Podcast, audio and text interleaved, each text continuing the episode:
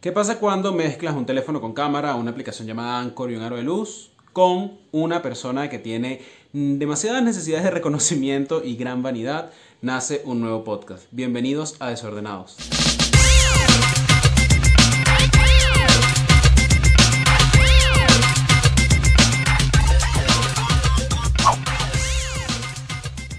Verdad no es tan así, no es como que yo sea una persona que tiene demasiada vanidad o soy una persona que tiene demasiadas necesidades de reconocimiento, pero bueno, básicamente he intentado hacer stand-up, he intentado hacer impro, he intentado ser famoso por las redes sociales, he intentado demasiadas cosas para que la gente entienda quién soy y creo que no funcionó. Así que ahora vamos a intentar un podcast. Sí, vamos a intentar un podcast. Eh, bueno, en verdad, mm, esto me costó. Esto me costó muchísimo mm, porque yo veía que todo el mundo estaba como sacando podcast, todo el mundo ahora estaba hablando en YouTube, todo el mundo estaba hablando en Anchor, en distintas plataformas. Y decía, mm, yo no, en verdad como que no sirvo para esto, no sirvo para estar hablando con gente. Pero es mentira, porque yo me dedicaba a hablar con personas antes de la pandemia. Pero ya que la pandemia, bueno, es una nueva normalidad, es una nueva realidad y nos toca enfrentarla, así que decidí lanzarme con ustedes eh, esta hermosa comunidad que vamos a empezar a construir llamada Desordenados. ¿Y por qué es una hermosa comunidad? Porque esto va a ser una legión, esto va a ser un nuevo movimiento, esto va a ser una cantidad de personas que instauren, nada, mentira muchachos, esto lo que va a hacer es una cantidad de personas hablando de sus desórdenes mentales, de sus desórdenes emocionales y que encuentran un espacio para desahogarse. Sí, para desahogarse, eso es lo que estamos buscando. Fíjense, eh, ¿qué es un podcast? ¿no? Cuando yo empecé a desarrollarme, a, intentar, a idear, a pensar en temas desordenados, yo me pregunté qué, qué, qué es un podcast. Bueno, un podcast es básicamente todo lo que hacemos grabado y lo distribuimos. Es un segmento muy bien, que se asemeja mucho a lo que sucede en radio, que tiene un guion, que tiene una conversación y alguien que va a hablar de un tema particular. Mi tema particular, acabo de darle un golpe al micrófono.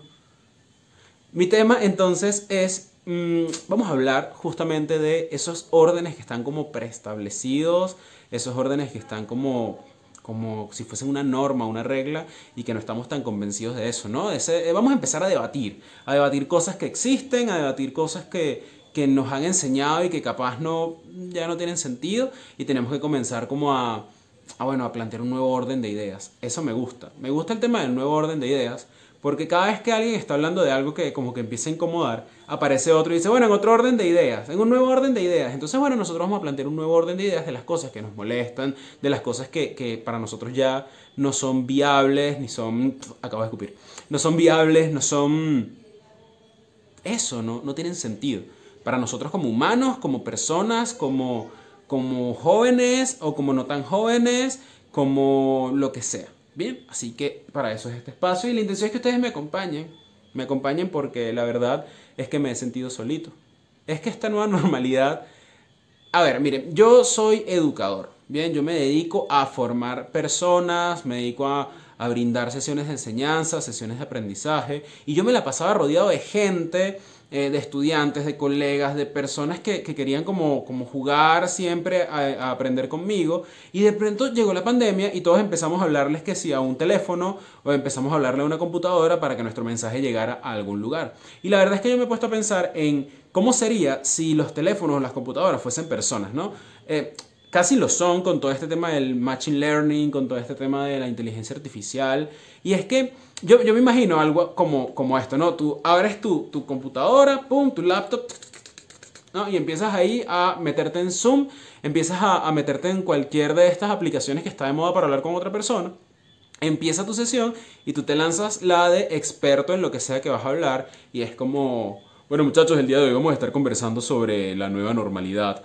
Ja, nueva hace mucho tiempo que esto venía, solamente que entonces X, tú empiezas ahí a lanzar de tu discurso y yo me imagino a la computadora o al dispositivo así. Mira este tipo. No, tanto estudia para terminar hablando solo como un loco una pantalla. Y es que esa es la verdad estamos hablando con pantallas, estamos hablando con láminas de luz y tecnología que nos rastrea, no mentira, pero en verdad pasamos a un esquema en el cual del calor humano pasamos al calor que genera el bombillo este del aro de luz, al, a la pantalla azul del teléfono y esto sí no es nuevo. ¿No? A pesar de que hoy estamos usando la tecnología para hablar con otros, hace mucho tiempo estamos hablando con pantallas, estamos viviendo con pantallas. ¿Qué es vivir con pantallas? Bueno, vivir como con una especie de lámina eh, como estas de, de, la prevención del corona, ¿saben?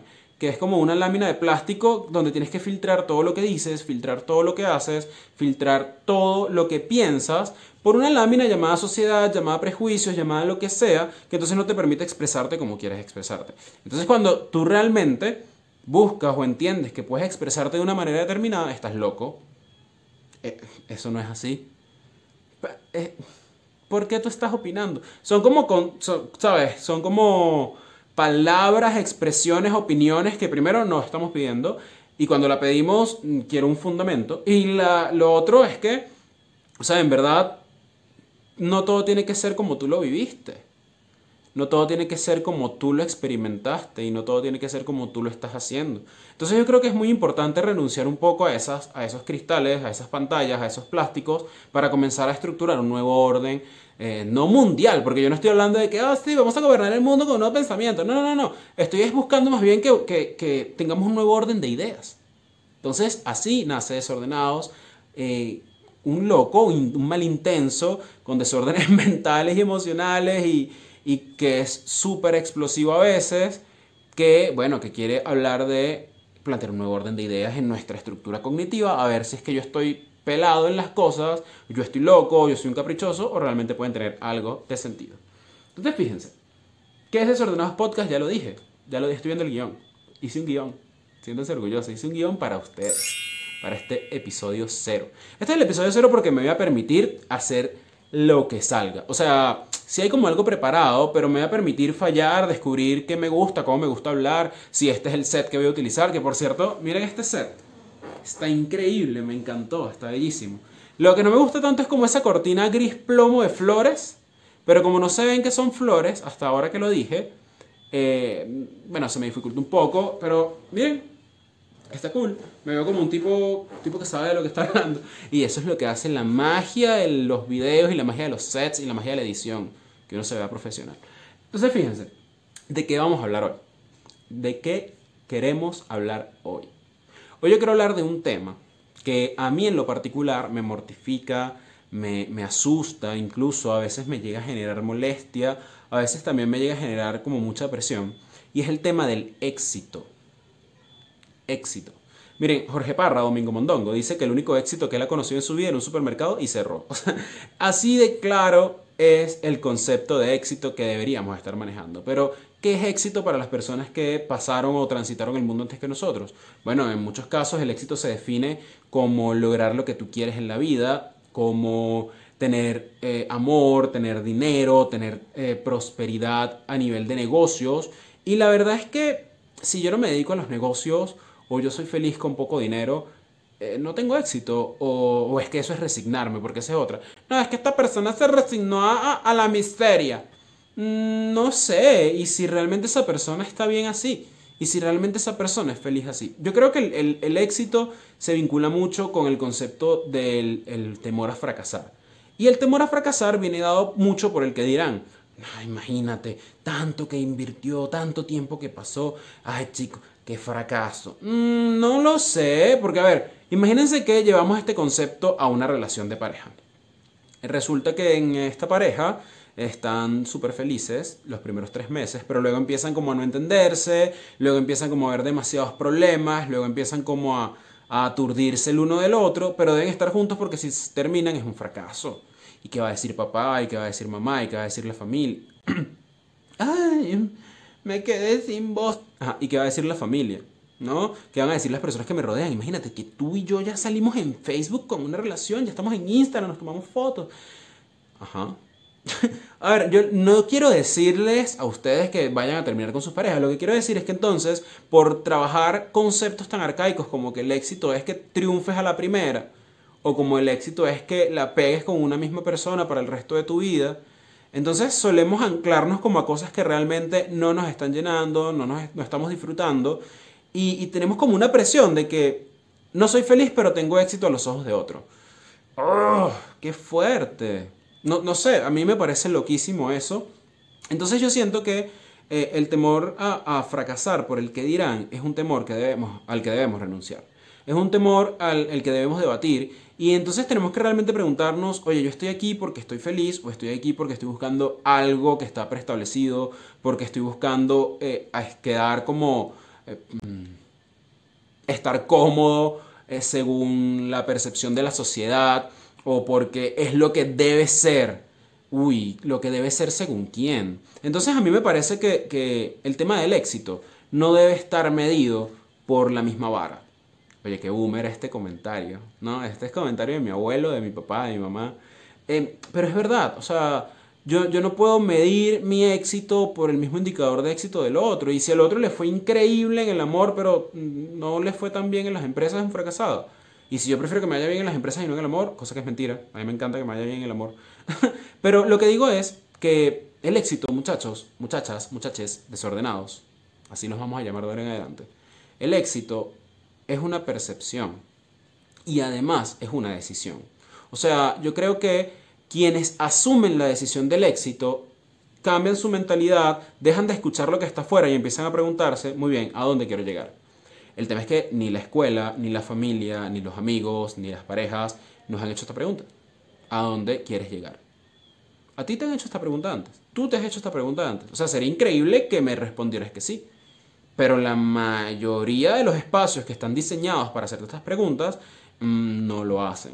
Entonces, creo que cuando nos hacemos esa pregunta de forma consciente, ¿a dónde quiero llegar? Em, creo que, vamos a tener un, un, camino muy distinto. Y no quiero sonar como a que, oh sí, una pregunta te va a cambiar toda la vida. No, no, no, no.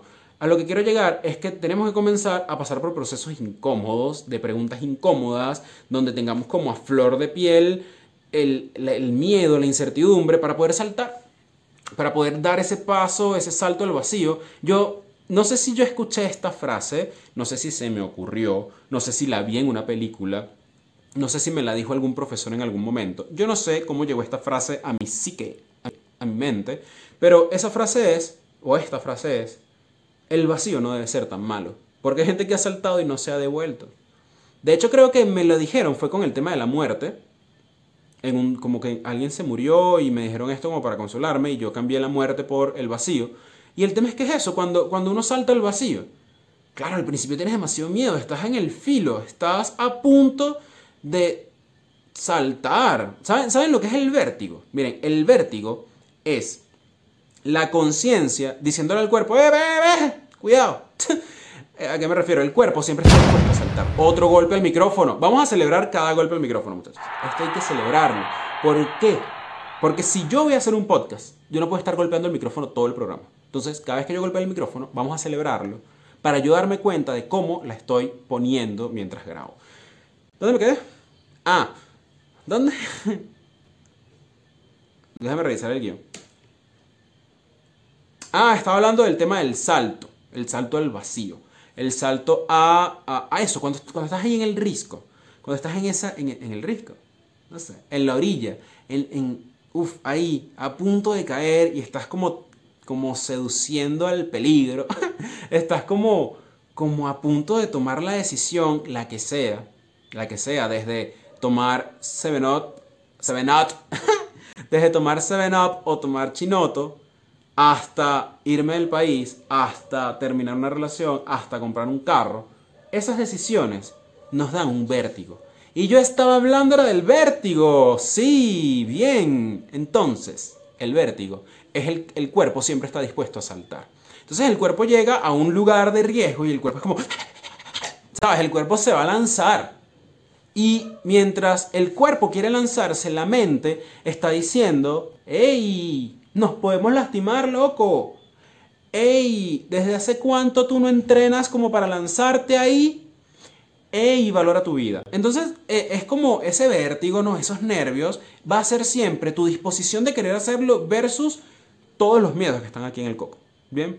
Y no es un tema de que es que yo voy a eliminar el miedo. No, no, no, no. Es un tema de sí tengo miedo, pero voy a hacerlo con miedo. Porque una vez que lo haces y brincas dices, oye, esto no está tan mal. Me pasó, por ejemplo, cuando me lancé en parapente, es como súper cercana a la analogía, pero también me pasó la primera vez que di clases, me pasó la primera vez que registré una marca o una empresa, me pasó la primera vez que di un primer beso y me pasó, no sé, me pasó en demasiadas oportunidades y a ustedes también. Entonces cuando ustedes empiezan a reconocer que realmente ya han saltado al vacío y han definido su concepto de éxito, de lo que quieren que les salga bien y en lo que quieren ser reconocidos y donde quieren posicionarse y donde quieren que las cosas pasen y van a moverse para que las cosas pasen, entonces ahí muchachos, estamos saliéndonos de lo que el, común espera de nosotros. ¿Y qué es lo que puede esperar el común de nosotros? Que seas emprendedor, que seas creativo, que seas innovador, pero que lo hagas como yo creo que es. Si no lo haces como yo creo que es, entonces no lo estás haciendo. Y creo que eso es bastante injusto para cualquier persona. Entonces fíjense que el tema del vértigo y brincar, saltar al vacío, brincar es como distinto. Pero saltar al brincar y saltar es distinto, no lo sé. Pero bueno, saltar al vacío Puede ser un episodio brincar versus saltar. Saltar al vacío, ven como yo me desordeno y me voy para otro lado. Saltar al vacío lo que nos permite es comenzar a sentir la adrenalina de nuestras decisiones, a asumir las consecuencias de nuestras acciones, sean positivas o negativas. También creemos que consecuencia siempre va a ser negativa. No, la consecuencia es la reacción a una acción. O sea, es lo que pasa cuando haces algo. Entonces, en ese momento en el que tú empiezas a iterar, a explorar, a descubrir realmente qué quieres ser, qué quieres hacer, dónde quieres estar, a quién quieres promover, a quién quieres ayudar, etcétera, cuando tú descubres tu propósito en la vida, entonces el éxito es demasiado personal como lo es para todos los que hoy en día nosotros consideramos que puedan tener éxito. Ustedes no se han dado cuenta que las personas que nosotros categorizamos como alguien con éxito, y los pongo ahí arriba porque así los vemos, ¿no? Eh, como alguien con éxito, como alguien que, que, que ha logrado las cosas que quiere, cuando los conoces, son como tú. O sea, son como tú en el sentido de que son singulares, hacen lo que quieren en el, sin dañar a otro, ¿no? En el sentido de que hacen lo que consideran que deben hacer para lograr lo que quieren lograr. Eh, son personas que están como cuestionando en todo momento si esto realmente me hace bien o no me hace bien. Son personas que son como, como muy humanas. Muy humanas. Y el tema es que ellos se dieron cuenta en algún momento de su vida que la única clave para poder ser tú es entender que eres humano y que cada humano es alguien totalmente distinto y que lo que les da éxito es su manera de pensar y estar ser coherentes con su ser, ser coherentes con su estar y ser coherentes con su hacer. Entonces, mm, yo creo que durante demasiado tiempo eh, nos han transferido la presión del éxito. Miren cómo llegamos al tema, por fin, Richard. Pero sí, nos han transferido la presión del éxito de eh, tú debes ser alguien. Uy, tú debes ser alguien. ¿Quién me hace alguien? ¿Qué me hace alguien? El único que me hace alguien puedo ser yo y las personas que me reconocen por lo que hago. No, pero es que tú tienes que estudiar una carrera para ser alguien. ¿Qué? Que ustedes, miren, les voy a recomendar, por favor, que lean sobre las tasas de deserción de la educación formal en el mundo. En el mundo. Para que se den cuenta cómo la escuela más bien te aleja de ser alguien, cómo la universidad te aleja de ser alguien. No es que tú debes graduarte y entrar en una buena empresa. ¿Qué es una buena empresa? una empresa que te asegure tu futuro, creo la mía. O sabes qué, yo no quiero entrar en ninguna empresa, yo quiero viajar y ser bloguero de estos viajes y quizás monetizarlo. No lo sé. El tema es que cada ruta es distinta, pero siempre van a llegar a lo mismo, a disfrutarte, a ser feliz contigo, a encontrarte en día a día y a dejar de vivir lo que otros quieren que tú vivas. Miren, hay una enfermera, que, que esto que voy a decir porque no recuerdo el nombre de la señora y no está en el guion. Esto se, esto se me acaba de llegar. Es una iluminación. No, la verdad es que hay una enfermera, Brownie Wire, creo que se llama ella. Les prometo que en la descripción de este video va a estar el nombre de la enfermera. Ella planteó un estudio en el cual le preguntaba a personas que estaban cerca de la muerte, a moribundos, ¿okay? de hecho el, el, estudio se llama Los arrepentimientos de los moribundos, ella le preguntó a los moribundos de qué se arrepentían en ese punto final de la vida. Lo primero que estos moribundos dicen es, ojalá hubiese vivido mi vida antes que la de otros. ¿Qué? Tú sabes lo chimbo que debe ser estar a punto de morir a la edad que tengas, a la edad que tengas. Y ahí, en ese momento de decir, no viví mi vida. Uy, estás chimbo, está chimbo, porque al final no sabemos si vamos a tener otra. Obviamente uno piensa que va a ir al cielo o que va a ir a algún lugar y luego va a reencarnar en un perrito y tal, no sé, o vas a reencarnar en otra persona, qué sé yo, los, los que creen en la reencarnación, yo no digo que sea verdad o que sea mentira, lo que digo es que no sabemos, a mí nadie me ha dicho, ay, que mira, volví, nadie, ¿ok? Entonces, al no saber, al no tener claridad de si vamos a tener otra oportunidad, hay que aprovechar esta. Y hay que aprovecharla en función, uno, de no dañar a nadie, pero dos, de poder hacer lo que nos hace felices. Entonces fíjense que, nos han presionado, y no solo nosotros, sino los que están antes de nosotros y los que estaban antes de nosotros, y si nosotros no hacemos conciencia de esto, vamos a presionar al que viene, nos han presionado, nos han presionado a, a creer que, que sí, que el éxito tiene una ruta. Y de hecho, hay gente que se hace famosa hablándote de la ruta del éxito, hablándote de los tres pasos efectivos para tener una vida exitosa. Eso no existe. Porque tenemos intereses y necesidades distintas. Tenemos gustos distintos. Tenemos personalidades distintas. Tenemos expectativas distintas. Tenemos pasados distintos y presentes distintos. Futuros que queremos que sean distintos. Entonces, ¿cómo es que a mí me va a funcionar una fórmula mágica? No hay fórmula mágica para nada. Por eso es importante entender que si queremos realmente en algún punto en nuestra vida ser exitosos, tenemos que empezar por ser. y luego de ser, ya veremos si alcanzamos lo que cada uno de nosotros está definiendo como el éxito.